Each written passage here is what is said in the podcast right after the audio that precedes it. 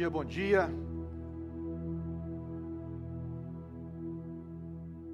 Aleluia. Domingo, domingo de Dia das Mães. Para quem não me conhece, meu nome é João, pastor aqui na Igreja Luzeiro e queria que você fosse muito bem-vindo ou bem-vinda aqui no nosso meio. Se você é uma mamãe que veio hoje também, seja muito mais bem-vindo ou bem-vinda ainda, porque nós estamos hoje celebrando o Dia das Mães, então é uma data muito especial, muito especial. E né, não tem como descrever um amor de mãe. Amém? Então hoje nós vamos falar um pouquinho sobre o poder da língua. Aqui tem os, as nossas anotações. E na hora que eu cheguei aqui, alguém me perguntou assim, João, nós vamos continuar a série é, que a gente está fazendo, né, sobre Tiago, ou nós vamos falar um pouquinho sobre o Dia das Mães? Eu falei, tem coisa melhor de falar com mãe e com filho do que sobre o poder da língua? Quantas vezes nós vemos no Instagram, né? Hoje é o dia daquela, se você não trocar essa roupa agora, eu vou. Se você não desligar essa televisão agora, né? Se você não parar de dormir tão tarde, ou também aquilo, eu te amo tanto, eu estou ao seu lado. O que, que eu posso fazer para te ajudar? Né? Então, as palavras são muito importantes. As palavras que recebemos, as palavras que, que damos. E é importante como Tiago trabalha isso. Né? Nós estamos numa série que fala a fé verdadeira, em cima da epístola de Tiago.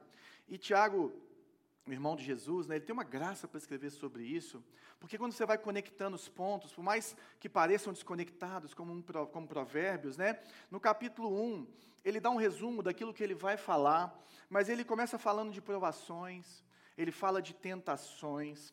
E aí depois ele, ele termina o capítulo 1 falando que nós devemos ser seguidores de Jesus, e não só pessoas que acreditam em Jesus ou que confessam Jesus, mas que nós devemos ser seguidores do caminho de Jesus, pessoas que caminham com Ele, que andam com Ele verdadeiramente. Além disso, ele vem no capítulo 2 e fala que nós devemos tratar todas as pessoas com dignidade, independente de, da cor, independente do dinheiro, independente do cheiro nós devemos tratar todas as pessoas com dignidade, com a mesma dignidade. E depois ele fala ali no o que nós falamos na semana passada, no final do capítulo 2, que a nossa fé tem que ser viva e não morta. E falam muito o que, o que é uma obra, o que é ter boas obras, expande isso para além do que é caridade. E agora ele gasta praticamente o terceiro capítulo de cinco. Né? Não tinha capítulos, mas grande parte dessa epístola falando sobre a língua. Talvez ele seja o autor do Novo Testamento que fala tão encarecidamente ou, ou tão é, é, profundamente sobre o poder das palavras. Ele tinha ouvido o irmão dele falar sobre as palavras, quando Jesus fala sobre palavras ali no Sermão da Montanha, em outros parábolas e discursos de Jesus. E ele traz isso assim de uma forma tão graciosa, mas também tão dura, porque a verdade é que a língua pode ser instrumento de bênção e também de destruição.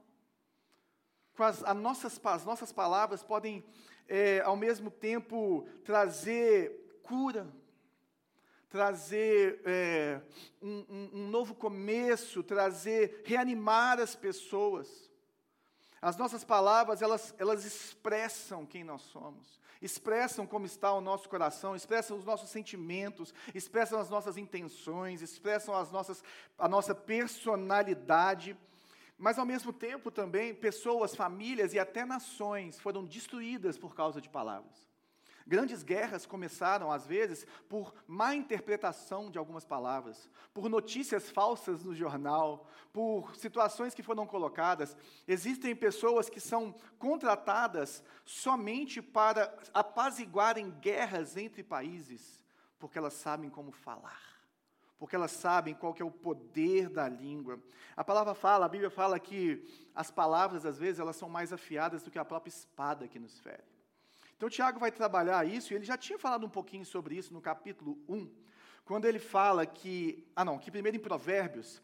Olha como é que Deus fala de, de palavras. Há seis coisas que o Senhor odeia e sete coisas que ele detesta: olhos altivos, língua mentirosa, mãos que derramam sangue inocente, coração que traça planos perversos, pés que se apressam para fazer o mal, testemunha falsa que espalha mentira e aquele que provoca discórdia entre irmãos. Aqui em Provérbios, Salomão está elencando aqui seis coisas que Deus odeia. Três nós fazemos com a nossa boca. três coisas, né? Estão ligadas a, ao pecado da língua, a língua mentirosa, a língua que traz um falso testemunho, a língua que provoca é, dissensão, discórdia no meio de famílias, no meio de irmãos, no meio de pessoas. E aí Tiago fala também, fala, meus amados irmãos, tenham isso em mente, sejam prontos para ouvir, tardios para falar e tardios para irar-se. Quantas vezes nós somos prontos para falar, tardios para ouvir e prontos para irarmos? Hoje de manhã, gente, sabe aquele dia que os meninos estão assim um pouquinho mais agitados ou discordando menos do que nós precisamos fazer? Eu tive grandes oportunidades de ser tardio no irá. Grandes oportunidades de estar pronto para ouvir. Porque eu não sei se você tem um menino de 9, 10, 11, 12 anos na sua casa. Ele sempre tem alguma coisa para poder te falar antes. É ou não é verdade? Sempre tem um. Peraí. E eu tive essa oportunidade. Eu cheguei aqui e falei, gente, eu não quero cumprimentar ninguém. Eu preciso de me recompor.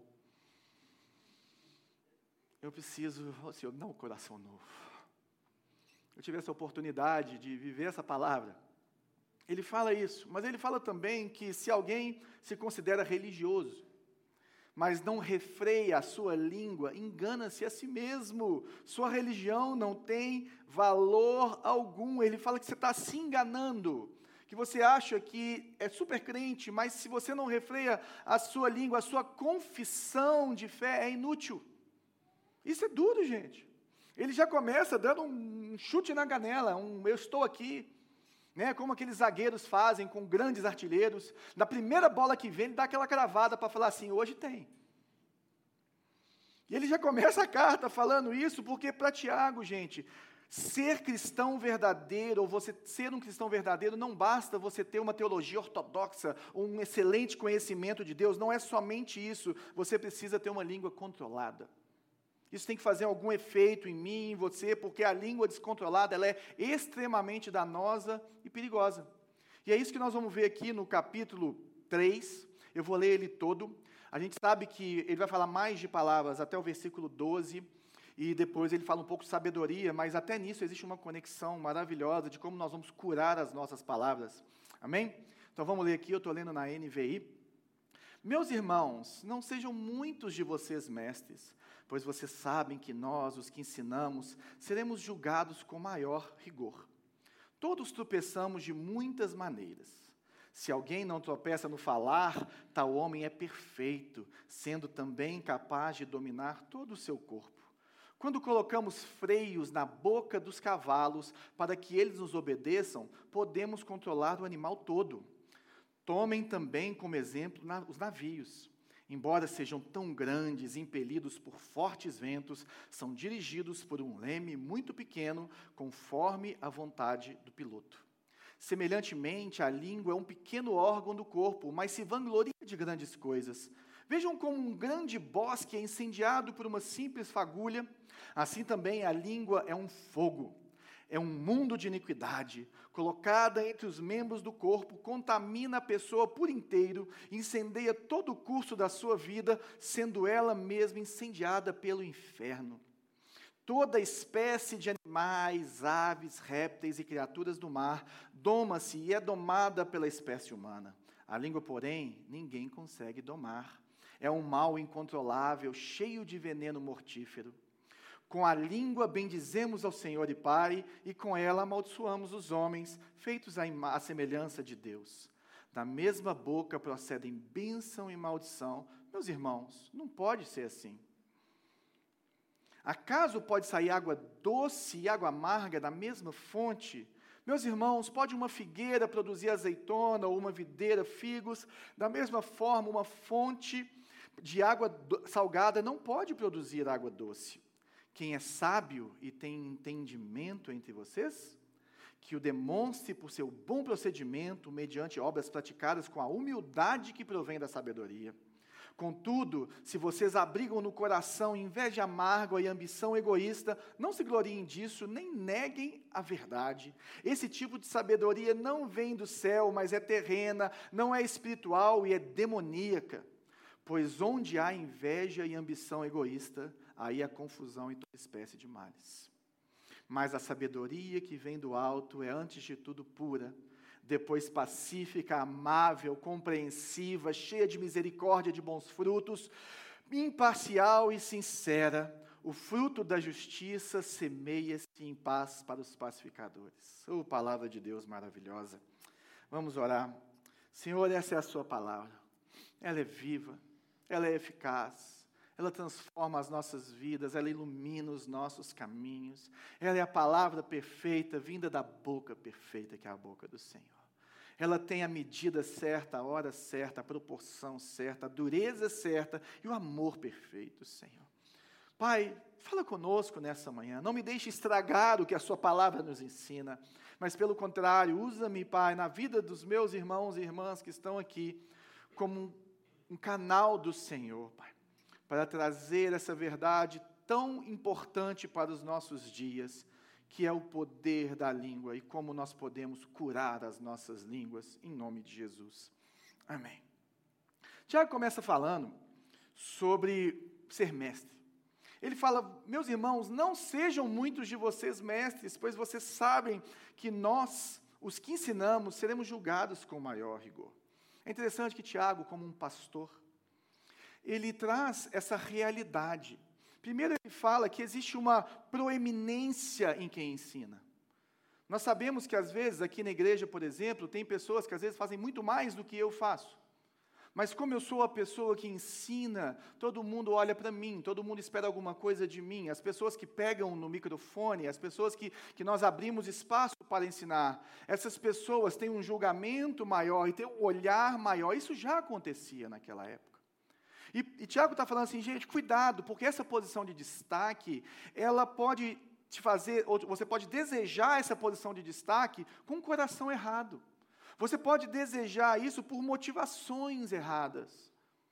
E existe um julgamento a respeito, a respeito disso. Ele fala assim: olha, nós que ensinamos seremos julgados com maior rigor.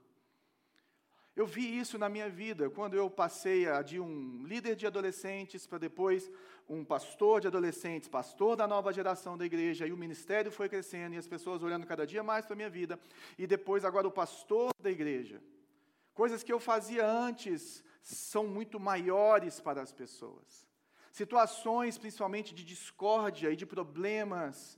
Todos podem errar comigo, eu não posso errar com ninguém. E às vezes, até palavras duras, que às vezes machucam, como Jesus usou também. É, eu sou tido como errado, sabe por quê? Porque tem maior rigor dos homens sobre mim. Mas existe também maior rigor de Deus sobre as pessoas que ensinam.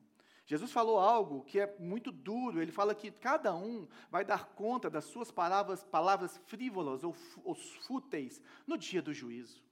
O julgamento aqui, gente, não é um julgamento em relação à condenação, porque aqueles que estão em Jesus já não serão condenados, mas no final dos tempos, no juízo de Jesus, no tribunal de Jesus, quando nós encontrarmos com Ele, nós vamos dar parte de tudo que nós fizemos com o nosso conhecimento através das nossas palavras, das nossas ações também, mas através das nossas palavras. E o que Tiago está falando é que quanto mais conhecimento você tem, quanto mais responsabilidade você tem de ensino, quanto mais lugar de destaque você tem no meio de uma congregação, maior é o juízo das pessoas em relação a você, o critério de juízo é mais rigoroso. E também Deus faz isso. Por isso ele fala: Cuidado, não almeje isso pela, pelos motivos errados, não é para ninguém querer. Paulo fala para Timóteo: olha, de, ansiar o, o, o, o lugar de pastor, o presbiterato, essas coisas, é maravilhoso. É uma honra ser pastor, mas vem com uma grande responsabilidade. E ele fala: todos tropeçamos. Ele mostra aqui a humildade de um pastor sábio. Ele mostra aqui a humildade de um bom pastor, de alguém que sabe usar as palavras, de alguém, alguém que entende que também erra. Ele não fala assim, vocês tropeçam, não, ele fala, todos tropeçamos. Eu, Tiago, pastor, irmão de Jesus, eu tropeço nas palavras também. É muito difícil. Se alguém não tropeça no falar, tal homem é perfeito, sendo também capaz de dominar todo o seu corpo. Eu não sei se você também já se arrependeu de algo que você falou. Ou se você se arrependeu de algo que você falou na hora errada. ou se você se arrependeu de algo que você falou na intensidade errada, no volume errado. Tudo isso passa pela, pela, por esse lugar de fala. E como isso é importante nos dias de hoje? Nós temos as redes sociais. Está se discutindo aí um marco regulatório do que é falado na internet, do que pode ser ou não falado. Por quê? Porque as palavras constroem e as palavras destroem. Hoje nós podemos postar o que quisermos, fala, postei e saí correndo. É ou não é verdade? Agora, ao mesmo tempo, não sei se você percebeu isso, mas nós começamos a discernir o caráter das pessoas pelo que elas postam na internet. Nós discernimos o que está ali. Então nós temos que tomar cuidado com o que nós colocamos na hora que nós colocamos, como nós falamos nas redes sociais, no WhatsApp com os nossos parentes. Sabe por quê? Porque uma palavra falada, uma palavra proferida, ela é como uma seta que foi lançada, não tem como buscar mais. É como você pegar um saco de penas e soltar do alto de um monte, e essas penas vão, você nunca mais consegue recuperar elas todas. As, o efeito das suas palavras, ela vai ter efeito se você quis ou não, se você pensou ou não, você lançou e acabou. Por isso que ele fala que é homem perfeito. E não é homem sem pecado, mas é homem maduro é uma pessoa que entende a, a, sua responsabilidade. E essa palavra aqui quer dizer pleno, maduro, completo. Ele fala que uma pessoa que sabe administrar bem a sua língua, ela é uma pessoa que tem uma habilidade que pode administrar todo o seu corpo, consegue administrar as suas emoções. Hoje de manhã eu tive que administrar as minhas emoções, mais de uma vez. E ele não está falando aqui, gente, que a gente não tem que falar a verdade, nós temos que falar a verdade em amor. Nós temos que trazer a verdade de forma sábia, de forma compreensiva. E aí ele vai falar para a gente como a língua consegue dirigir as nossas vidas, como a língua consegue destruir as vidas e consegue construir as nossas vidas e as vidas dos outros. E ele começa falando sobre os cavalos. Quando colocamos freios na boca dos cavalos para que eles nos obedeçam, podemos controlar o animal todo. Ô, gente, para que serve um cavalo indomável? Para que serve um cavalo selvagem? Para nada, além do que trazer perigo, né? Mas se você consegue colocar um freio na boca desse cavalo, se você consegue é, é, domesticar esse cavalo, você vai conduzir ele para onde você quiser. Você vai usar a força dele para aquilo que te traz benefício. Você pode arar uma terra, você pode cavalgar mais rápido do que você consegue caminhar. Você tem vários benefícios em domar essa força selvagem do cavalo, que é muito mais forte do que eu e você.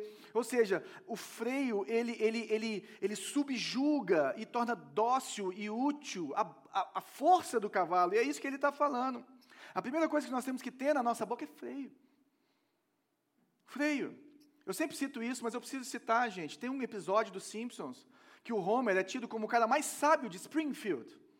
E sabe o que aconteceu, o que ele falou nesse episódio? Nada. Só porque ele ficou calado, ele foi tido como o homem mais sábio da cidade. Só porque ele freou a sua boca.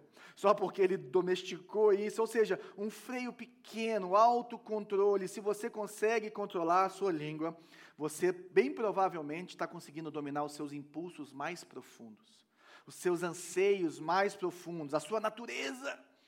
Ô oh, natureza difícil, volta logo, Jesus, me dá a natureza perfeita sua, por completo. Ele fala do navio. Tomem também como exemplo os navios. Embora sejam grandes, impelidos por fortes ventos, são dirigidos por um leme muito pequeno, conforme a vontade do piloto. Olha que interessante. Primeiro ele fala dessa, desse vigor do, do cavalo ele vai expandir isso para um navio. Um navio é algo muito grande, que, que não é só você sozinho que está nele, tem bens, tem, tem pessoas, né? você coloca muitas pessoas ali no navio, e o navio é grande, mas ele é controlado por um leme pequeno e conforme a vontade de um piloto. Uma pessoa consegue fazer isso, ou seja, um homem, um homem direciona todo o navio. Uma palavra mal colocada destrói uma família. Uma palavra mal colocada causa uma guerra. Imagina o Putin hoje resolve falar tudo que está no coração dele na rede social. Pode agravar a guerra da Ucrânia. Nós conhecemos as pessoas normalmente no íntimo, quando elas vão tirando a, a, as, suas, é, é, as suas máscaras ou vão falando com, mais, com, com menos freio. Né? Você quer conhecer melhor um político? Começa a olhar na intimidade, as coisas que ele fala na intimidade. É completamente diferente do discurso que ele fez na Globo no debate. É impressionante como a palavra muda e nós temos que tomar cuidado com esse pequeno leme, porque ele direciona não só as nossas vidas, mas pode direcionar a vida de muitas pessoas. Pode atrapalhar ou ajudar a vida de muitas pessoas. E sabe quando onde nós podemos ter talvez um dos melhores termômetros sobre a nossa língua? Dentro de casa. É o lugar que você tem menos freio, é o lugar que você tem menos medo de machucar as pessoas, é o lugar que você está mais nu em relação ao, ao, ao, ao, que você contém dos seus ímpetos naturais. Olhe como estão as suas palavras dentro de casa. Olhe o que você tem falado dentro de casa. Agora imagine um navio sem leme, gente. Pensa comigo. O que é um navio sem leme? Um navio sem leme, gente, é instrumento de morte. Um navio sem leme é instrumento de naufrágio, de loucura. Talvez, se quiséssemos dar pena de morte para alguém, pregássemos um navio sem leme, colocássemos todo mundo que nós queríamos matar lá dentro e soltássemos numa noite de tempestade. Bem provavelmente todo mundo ia morrer, porque o navio não tem leme. Ele está falando que a pessoa que não pensa ao falar é esse boi bandido esse navio sem leme. E ele fala dos ventos, né? principalmente nessa época, os, os navios eles eram levados pelo vento. Nós temos as histórias né, de Paulo ali nas viagens missionárias, os problemas com os ventos que ele passou. E, e os ventos, gente, são as coisas externas, são os problemas da vida, são as vitórias da vida. Como você lida com isso?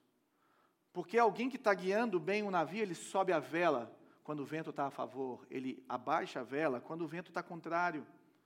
Ele sabe lidar com o externo para chegar aonde ele quer chegar, para evitar colidir aonde não deveria colidir. Então tem hora que nós temos que colocar freio. Tem hora que nós temos que sair falando palavras de vida eterna na vida das pessoas. Tem hora que nós temos que falar a verdade com amor.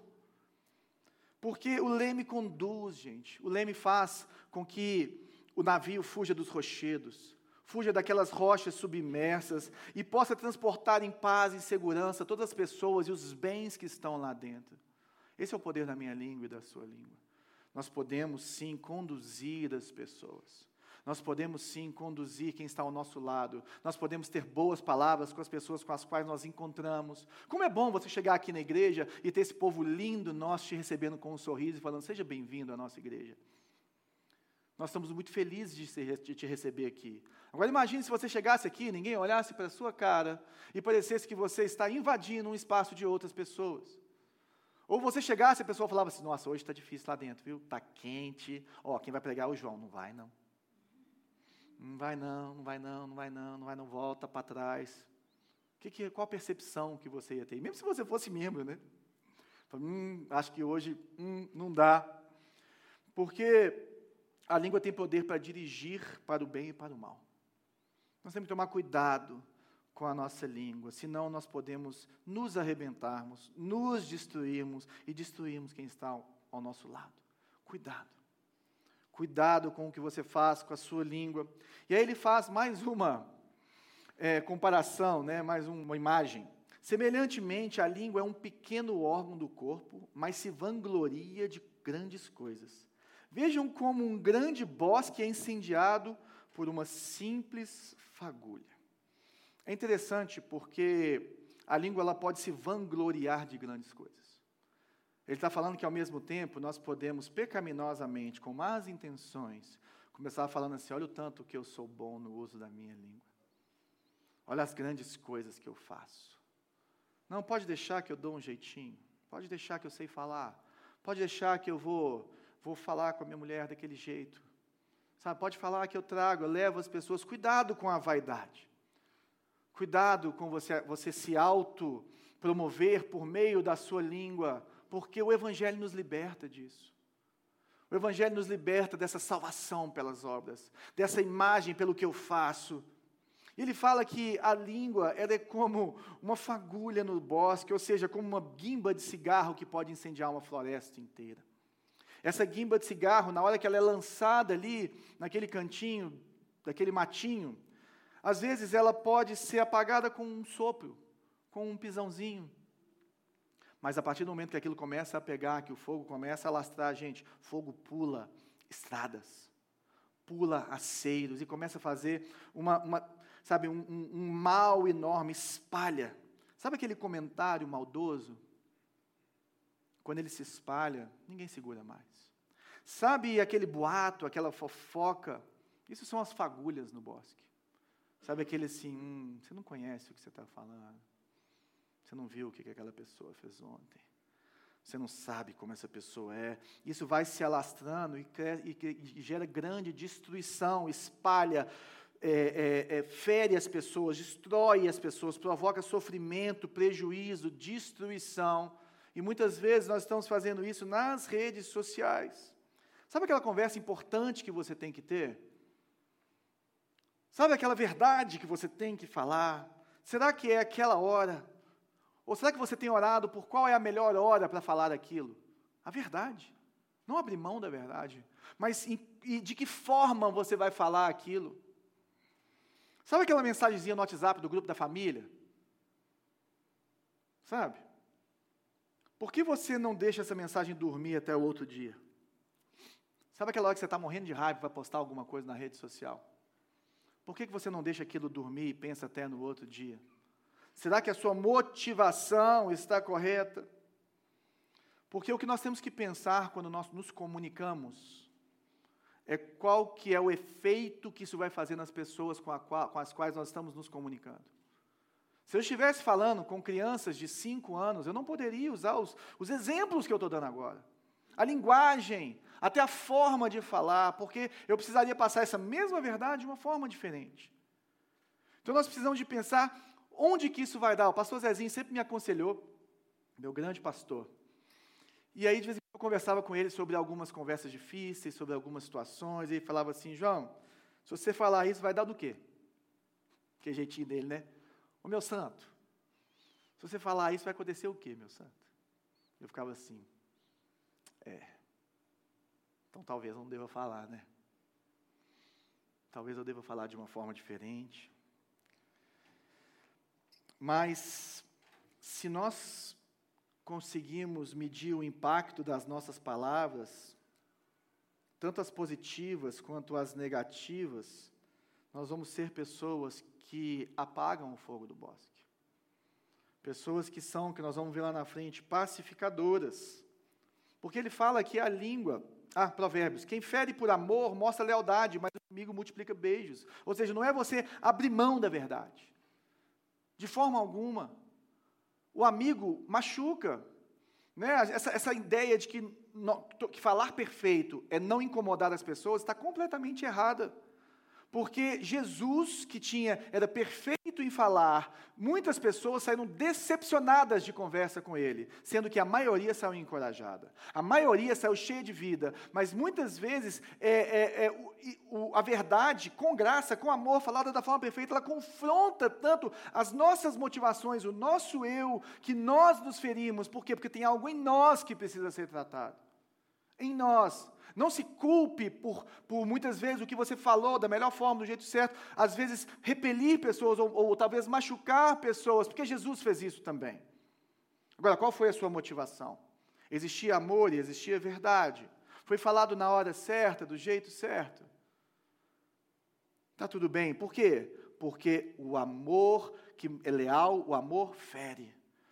Quem vai te falar o tempo inteiro o que você quer ouvir, do jeito que você quer ouvir, é o seu inimigo. E aí Tiago vai falar que a língua é um fogo, é um mundo de iniquidade. Gente, o que é um mundo de iniquidade? É um sistema corrompido.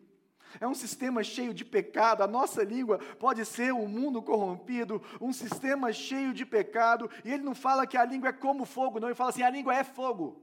Primeiro ele falou que era uma fagulha que podia incendiar tudo, ou seja, a língua corrompe, a língua, a língua ela contamina, a língua fermenta, a língua joga pessoa contra pessoa. E sabe o que é contaminar? Contaminar é manchar. Contaminar é, é, é, sujar a personalidade daquela pessoa, corromper a personalidade daquela pessoa. E, e, é interessante porque muitas vezes você coloca uma mancha na outra pessoa que não tem nada a ver com ela, tem muito mais a ver com você. Fala muito mais de você do que do outro. Você está colocando para o outro algo que é você, que está gritando dentro de você. A língua conta mentiras, a língua difama o nome das pessoas, ela alimenta o ódio, ela cria discórdia, ela incita a luxúria. Em resumo, ela dá origem a muitos pecados. É isso que ele está falando, um mundo de iniquidade.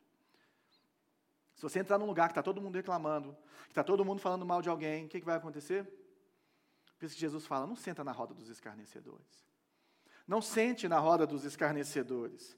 E ele fala que ela contamina a pessoa por inteiro, incendeia o curso da sua vida. Gente, incendeia o curso da sua vida, contamina a pessoa por inteiro. O que você fala pode contaminar o seu coração, a sua vida, os seus pensamentos, para onde que você está andando.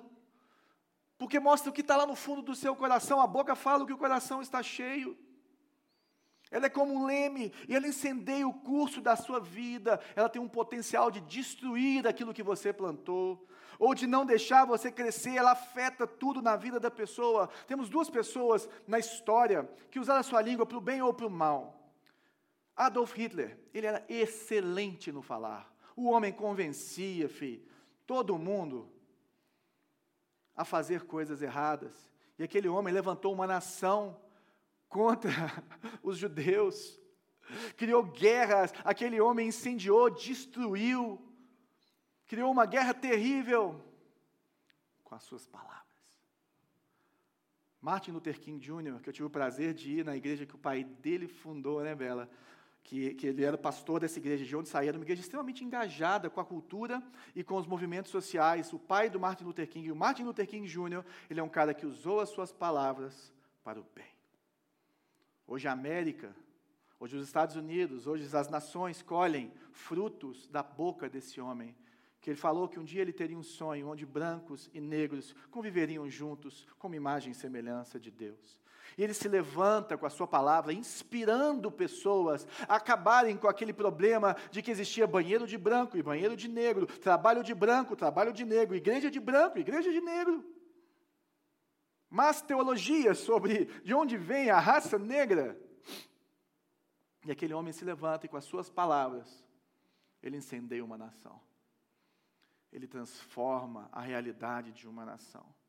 E transforma a realidade de todos que estão à sua volta, de todas as nações. E eu e você colhemos palavras de Martin Luther King Jr. Por isso que ele é tão importante nas histórias dos Estados Unidos. Por isso que existe o dia que é celebrado, que foi há pouco tempo, há poucos dias atrás.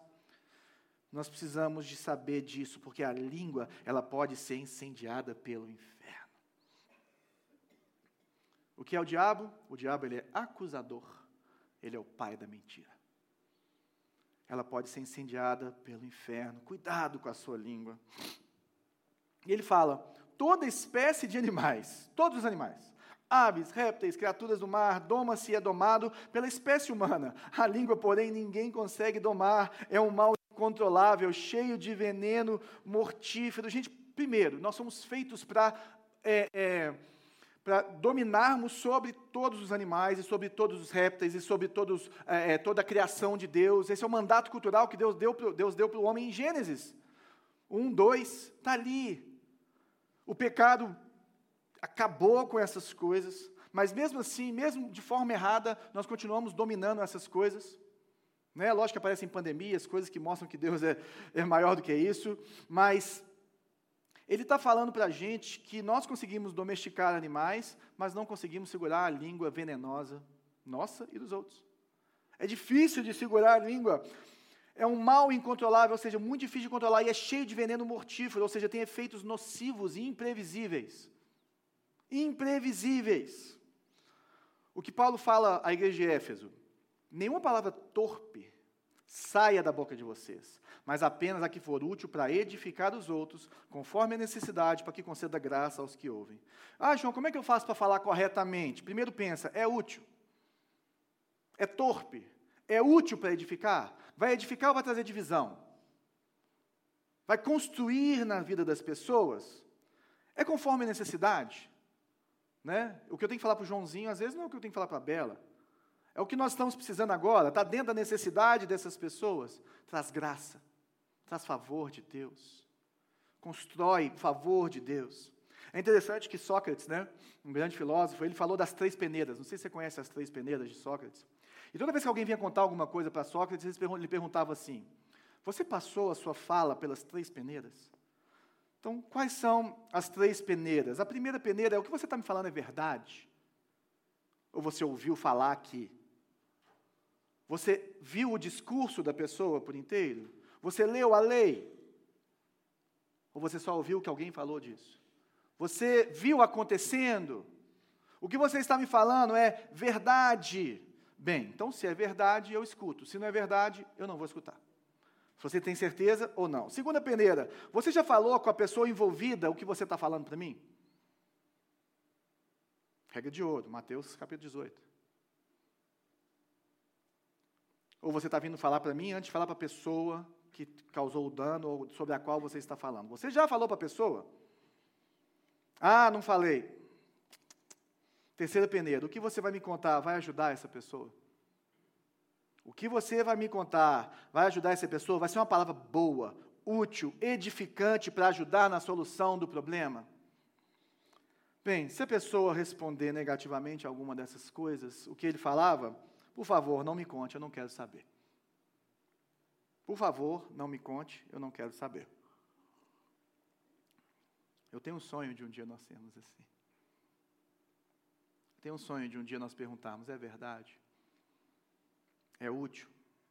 Concede graça? É conforme a minha necessidade? Eu preciso saber disso. Porque com a língua bendizemos o Senhor e Pai, e com ela amaldiçoamos os homens, feito a semelhança de Deus. Olha a incoerência. Nós adoramos a Deus com a mesma língua que nós amaldiçoamos os homens. Essa pessoa, ela fala que ama a Deus, mas ela fica destilando ódio pelas pessoas. Qualquer pessoa. Gente, sabe o que é amaldiçoar? Amaldiçoar não é apenas pensar mal do outro. Amaldiçoar é você colocar o mal nela. Já parou pensar nisso? Amaldiçoar é você colocar o mal nela. É como se você pegasse um perfume ruim e deixasse ela fedendo. É como se você pudesse é, destruir essa pessoa. Isso é amaldiçoar. Isso é, é, é, é, o que nós podemos fazer com pessoas que ele fala que são a semelhança de Deus, ou seja, a imagem e semelhança de Deus, criadas por Deus e por um Deus que fala, que nos criou com a fala, que falou sobre nós. Né? E, e é interessante essa situação, porque só de sermos criados por um Deus que comunica, mostra que nós precisamos de palavras. Não sejamos tolos, eu não preciso da sua palavra. Nós precisamos de palavras, nós construímos a nossa noção de quem nós somos pelas palavras que nós ouvimos. Pode pegar qualquer estudo sobre criança. Pega uma criança que só escutou coisa ruim a vida inteira. É muito importante, palavras são muito importantes para nós adultos também, para cada um de nós. Nós somos construídos por palavras e destruídos por palavras. E é interessante porque uma espada, ela nos machuca exteriormente. A pessoa pode vir, te cortar, pode fazer alguma igual Pedro, né? Foi lá, foi tentar matar o cara, arrancou só a orelha, graças a Deus, Jesus foi lá, colocou de novo. Que bom que Jesus estava lá, que se matasse também, ele trazia a vida de volta, se fosse necessário. Mas a espada, ela machuca externamente. Sabe o que a língua faz? A língua, ela fere internamente.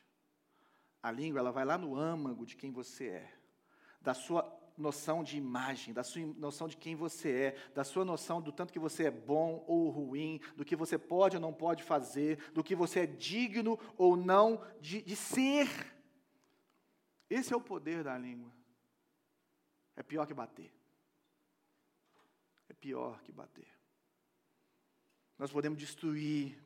E aí ele fala: da mesma boca procedem bênção e maldição. Meus irmãos, não pode ser assim. Não pode ser assim. Nós não podemos ficar atacando os outros. Nós não podemos ficar maldizendo as pessoas assim, dessa forma. Não é assim que funciona. E o que ele está trazendo, gente, é que as nossas palavras, elas são um termômetro de como está a nossa espiritualidade. O que está na nossa boca revela o que está no nosso coração. É demonstrado. Por isso que ele fala: acaso pode sair água doce e água amarga da mesma fonte? E o que é fonte, gente?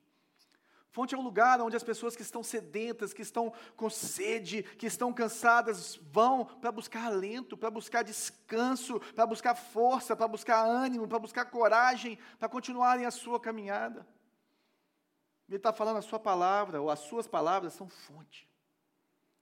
Mas pode ser fonte amarga ou fonte de vida, ou pode ser fonte doce, porque uma palavra boa, ela traz alento, ela traz esse, esse esse aconchego, ela traz força. Agora, uma palavra mal colocada. Gente, um cristão maduro é um cristão que é como Jesus. E a maioria das pessoas que chegavam até Jesus, ou todo mundo chegou até Jesus, foi abençoado, mesmo saindo chateado. Porque ele expôs alguma coisa no nosso coração. Mas a grande maioria chegava aflita e saía animada.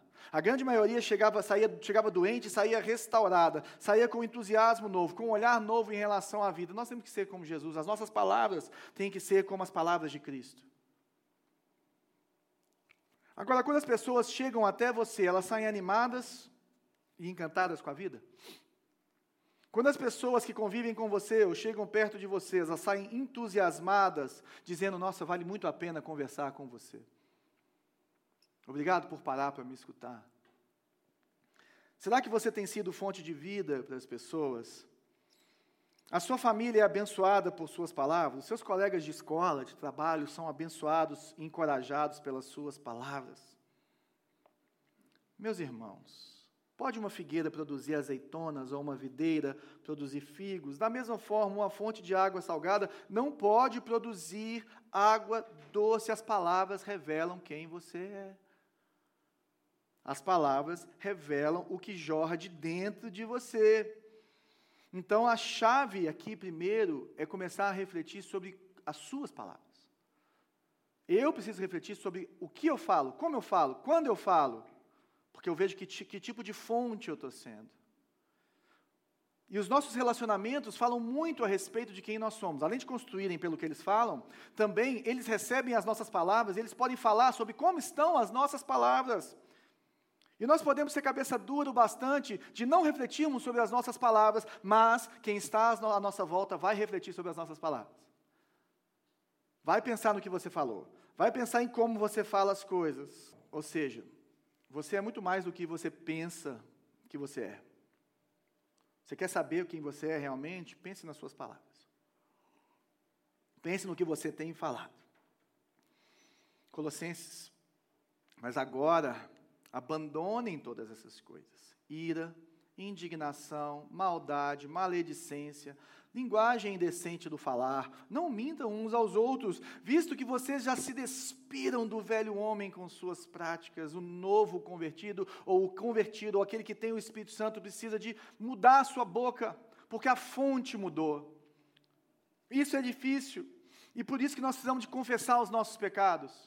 Por isso nós precisamos de ter relacionamentos que nos exortem, que nos falem quem nós somos. Por isso que nós precisamos de ouvir coisas edificantes. Porque isso transforma as nossas vidas. E nós transformamos as vidas de quem está ao nosso redor.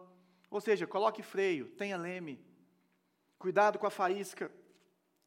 E aí ele vai falar sobre, para a gente fechar, sobre a sabedoria. E existe uma conexão nisso, porque ele fala que quem é sábio e tem entendimento entre vocês que o demonstre por seu bom procedimento, mediante obras praticadas com a humildade que provém da sabedoria.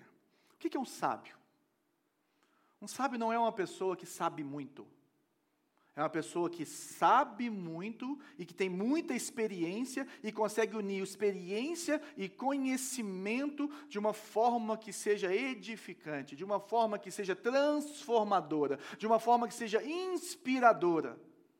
O nosso problema, e talvez o problema das gerações que nós temos, inclusive talvez a minha, é que nós achamos, por impacto do iluminismo, que o conhecimento nos dá todo, tudo o que nós precisamos para lidarmos com a vida e sermos felizes. Então você vai lá e é pós-graduado com 24 anos e não está nem aí para a pessoa de 40 anos que viveu a sua profissão ou que caminhou o seu caminho. Só que todas as culturas antes do iluminismo, elas não eram assim. Todas elas, elas celebravam a sabedoria, a vida dos mais velhos, os cabelos brancos, sabe, o, o, o, o conhecimento junto com a experiência, que é completamente diferente. Se você é como eu e gosta de futebol, você olha o Vinícius Júnior jogar, você fala, que explosão. Que coisa maravilhosa. Quem lembra do Neymar com a idade do Vinícius Júnior? Ninguém pegava. Por quê? Porque ele tem muito mais vigor que o Modric, que tem 37 anos. Ele tem talvez até mais habilidade hoje para fazer o que ele faz. Só que quem decide o jogo na maioria das vezes é o Modric, é o Benzema, esses caras 30 mais, que sabem a hora certa de imprimir a sua força que sabem os caminhos mais, mais rápidos do jogo de futebol, que sabem como, como, como que fica a cabeça das pessoas quando elas estão perdendo, quando elas estão ganhando, porque já viveram uma vida dentro do campo. É completamente diferente. Por isso que um Vinícius Júnior, ele vai correr mais que o, que o, que o Modric, ele vai, é, às vezes, ter, ter, ter mais impulso, às vezes várias coisas, mas ele não tem a experiência dele. E o que ele está falando é que quem é sábio é essa pessoa que demonstra através do seu bom procedimento e que tem humildade. Porque ela sabe que aquele menino ainda está começando, está cheio de energia, mas que nós temos que canalizar essa energia para o lugar certo, gente, porque mansidão não é fraqueza, mansidão é poder sob controle. Mansidão não é fraqueza, mansidão é poder sob controle. E uma pessoa sábia, gente, é uma pessoa que tem, sabe fazer o uso correto do poder que tem da força que tem, da experiência que tem. Contudo, se vocês abrigam no coração inveja amarga e ambição egoísta, não se gloriem disso nem neguem a verdade. Esse tipo de sabedoria não vem do céu, mas é terrena, não é espiritual, mas é demoníaca. Duro? O que, que ele falou? Que a sabedoria é humilde. E aí agora ele fala que a sabedoria terrena, ou aquilo que vem construído por homens, é demoníaco, porque ela é invejosa e ambiciosa. Ela pensa só nela e não nos outros. Ela quer passar por cima das pessoas. A inveja, gente, ela destrói a confiança mútua. A inveja, ela desintegra a unidade. Por isso que ela é uma criação demoníaca. E quando nós temos inveja no nosso coração, as nossas palavras são invejosas e você vai usar a verdade com o fim errado. Quando você tem uma ambição egoísta, você vai levar toda espécie de coisa ruim invariavelmente, porque os seus motivos são egoístas. Seus motivos, eles vão sobrepor o amor aos outros e o amor a Deus, porque você se ama mais do que as outras pessoas. E por que, que eu acho que existe, entendo que existe uma conexão perfeita disso tudo? Porque a minha palavra e a sua palavra nunca vai ser curada, nunca vai ser uma bênção se eu tiver com a motivação errada no meu coração. E você pode ser crente, você pode ser pastor, você pode ser o que for, se você não olhar para o seu coração e não levar o seu coração ao Senhor todos os dias e não, e não começar a medir o seu coração e o porquê que você faz as coisas, você vai cair nesse mal, eu vou cair nesse mal, nós vamos cair nesse mal. Ele fala negar a verdade. Gente sabe o que é verdade? Verdade é realidade. Por que, que a palavra de Deus é verdade? Porque ela fala a realidade. Ela é perfeita em demonstrar a realidade. Todas as vezes que nós não falamos a verdade para alguém, ou seja, que nós não trazemos aquela pessoa à realidade, nós estamos deixando aquela pessoa no engano. Por isso que ele fala, por isso que ele fala aqui que não se gloriem disso, nem neguem a verdade, nem neguem a realidade, nem neguem a verdade da vida porque isso é uma sabedoria terrena, isso é uma mentira. E o pai da mentira é o diabo, ele vai te falar que você é o que você não é. Ele vai te mostrar uma identidade que você não tem. Pois onde há inveja e ambição egoísta, aí há confusão em toda espécie de males. Seja no meio da igreja, seja fora da igreja. Se existe inveja e se existe ambição egoísta, não tem unidade. Não tem palavras de vida eterna o Senhor não vai estar naquele meio. Jesus vai estar na porta batendo, deixa eu entrar, igreja. Deixa eu entrar e transformar a sua vida. E quantas vezes, gente, nós falamos as coisas por egoísmo com o nosso cônjuge, com os nossos filhos. Quantas vezes o que nos incomoda, na verdade, fala muito mais sobre nós do que sobre o outro. E nós precisamos ver as nossas motivações um coração que nutre inveja amargurada e ambição egoísta é desprovido da sabedoria do alto. E eu quero essa sabedoria. Porque a sabedoria que vem do alto, ela é pura antes de tudo. Antes de qualquer coisa, antes de qualquer um desses lindos atributos que estão aqui, antes de qualquer coisa, ela é santa, ela é livre de ambição humana, ela é livre de autoglorificação. Ela é pura, ela é santa, ela tem origem em corações transformados por Deus, porque somente Deus é santo. Somente Deus traz santidade, ela é pura. Agora ela é pacífica. Ela não fica alimentando guerra, ela não fica trazendo rivalidade, ela vem da paz de Deus e gera a paz do Senhor, a shalom, esse bem-estar de Deus. Ela é amável, ela busca o bem do outro, ela não é egoísta, ela se derrama no outro. Ela, nós amamos Jesus porque Ele nos amou primeiro, gente. E muitas vezes nós temos que estender graça para recebermos graça. Estender amor para recebermos amor, a gente ser gentil não é ser fraco, é ser amável. Ela é compreensiva, gente. Sabe o que quer dizer compreensiva? Facilmente é, é compreendida ou, ou persuadido. Ela não é obstinada. Olha que louco. Tem vezes, gente, que nós ficamos tão obstinados com os nossos sonhos, com os nossos medos, com os nossos sei lá o quê, que nós não conseguimos ser persuadidos pelas pessoas, nós não somos compreensivos e nós começamos a atropelar as pessoas. Não se esqueça que Jesus estava indo para Jerusalém para morrer. Ele já estava indo, sabe o que ele faz? Ele para por Zaqueu. Mesmo tendo uma missão principal, ele para por pessoas secundárias ao longo do caminho, porque ele é compreensivo. E ser compreensivo, gente, é uma pessoa acessível. Tem gente que não escuta ninguém. Tem gente que não se coloca no lugar humilde o bastante para ouvir ninguém, para ser ministrado, para respeitar pessoas que caminharam um caminho antes de você, que traçaram um caminho antes de você, que viveram dores que você não viveu ainda e que podem te ajudar a errar menos, porque errar todos nós vamos errar. Ela é cheia de misericórdia, gente. Sabe o que é ser cheio de misericórdia? É se inclinar para aquele que está aflito é sentir ternura pelo necessitado, é se colocar no lugar dele, é se lançar na miséria do outro. Não é simplesmente acusar, sai para lá incircunciso, mas é entender a história, é entender o porquê por trás do porquê, é tentar discernir o coração, é tentar entender por que, que aquela criança está gritando nove horas da manhã e não quer colocar aquela roupa que você precisa colocar nela porque você está atrasado para a igreja. Amém? E ela é imparcial, gente. Ela é imparcial.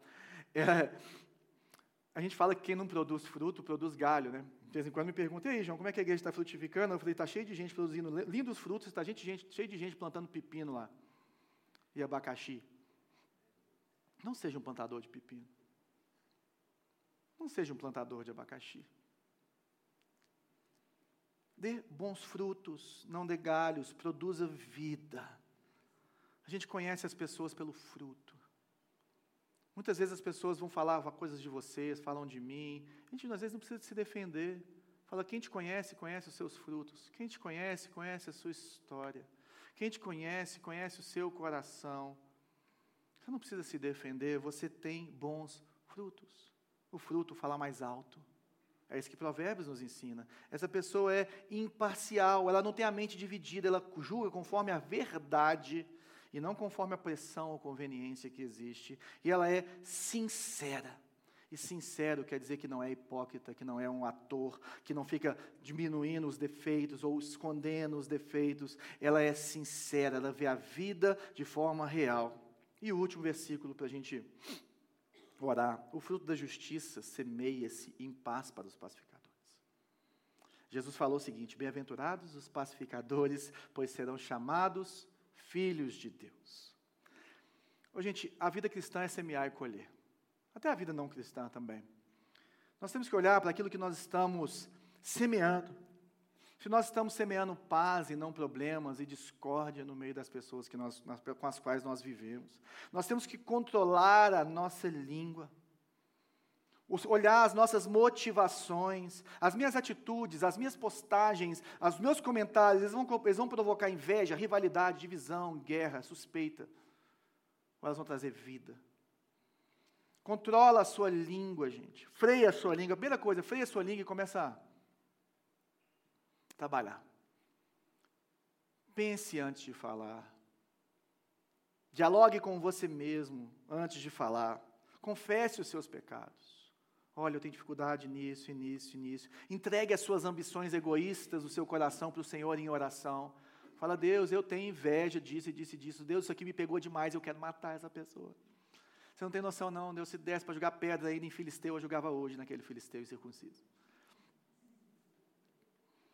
Pede a Deus espírito de misericórdia, espírito de paz, espírito de levantamento. Pede para Ele amor. Sabe por quê, gente? Porque o fogo que vem do céu, ele traz unidade. Se você olhar para o que aconteceu com a igreja, quando desceu o fogo do céu em Atos, as pessoas começaram a falar as mesmas línguas, cada um entendeu no seu coração aquelas verdades, eles começaram a louvar a Deus. O fogo que vem do alto, a sabedoria que vem do alto, ela traz unidade de corações, ela traz unidade de linguagem, de entendimento. Agora, o fogo que vem de baixo, ele traz confusão e divisão. Sabe onde nós vemos o fogo que vem de baixo na Bíblia? Gênesis capítulo 11, Torre de Babel. Ambições egoístas Pessoas querendo fazer um reino para si mesmos e querendo ser mais altos do que o próprio céu, e eles começam a construir uma torre e isso divide toda a humanidade. Nós não queremos Babel, que é o fogo dos homens, que é o desejo dos homens, que é o desejo demoníaco que vem de baixo. Mas nós queremos o fogo que vem do céu, o fogo que, que, que traz unidade, que traz paz. E nós queremos palavras de vida eterna. O que, que Jesus recebeu na cruz, gente? Além de receber a nossa dor. O que, que Jesus recebe quando ele fala assim: Meu Deus, meu Deus, por que me abandonaste? Silêncio. Silêncio mais duro que um homem pode receber. Em vez de Deus falar assim: Eis-me aqui, meu filho, Deus fica em silêncio, porque ele estava matando o filho dele em nosso lugar. E Deus fica em silêncio. Quantas vezes você já não clamou por socorro e não ouviu nada? Quantas vezes você não pediu por ajuda e não recebeu uma palavra? Jesus recebeu o maior silêncio que um ser humano poderia receber, que era o afastamento de Deus.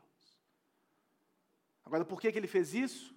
Para que eu e por você pudéssemos ouvir as palavras de vida eterna falando: Tu és o meu filho amado em quem eu tenho prazer, você é herdeiro de Deus e co-herdeiro com Cristo. Eu vou subir para que desça o Espírito Santo, ele vai te convencer do pecado, da justiça e do juízo, ele vai interceder com você com gemidos inexprimíveis. Eu vou subir, mas eu estarei com você todos os dias da sua vida, até a consumação dos tempos. Eu vou subir, mas eu vou estar sentado à direita de Deus Pai, e todas as coisas estão sob o meu controle, e nada sai do meu controle. E um dia eu vou voltar, e eu vou enxugar todas as lágrimas dos seus olhos, e eu vou te dar um novo corpo que não tem mais esses anseios ardentes, e eu vou ressuscitar todos aqueles que estiveram comigo, e vocês vão viver eternamente comigo, e não vai precisar nem de sol, porque a luz do Senhor vai brilhar. Essas são as palavras de Deus sobre a minha vida e sobre a sua vida.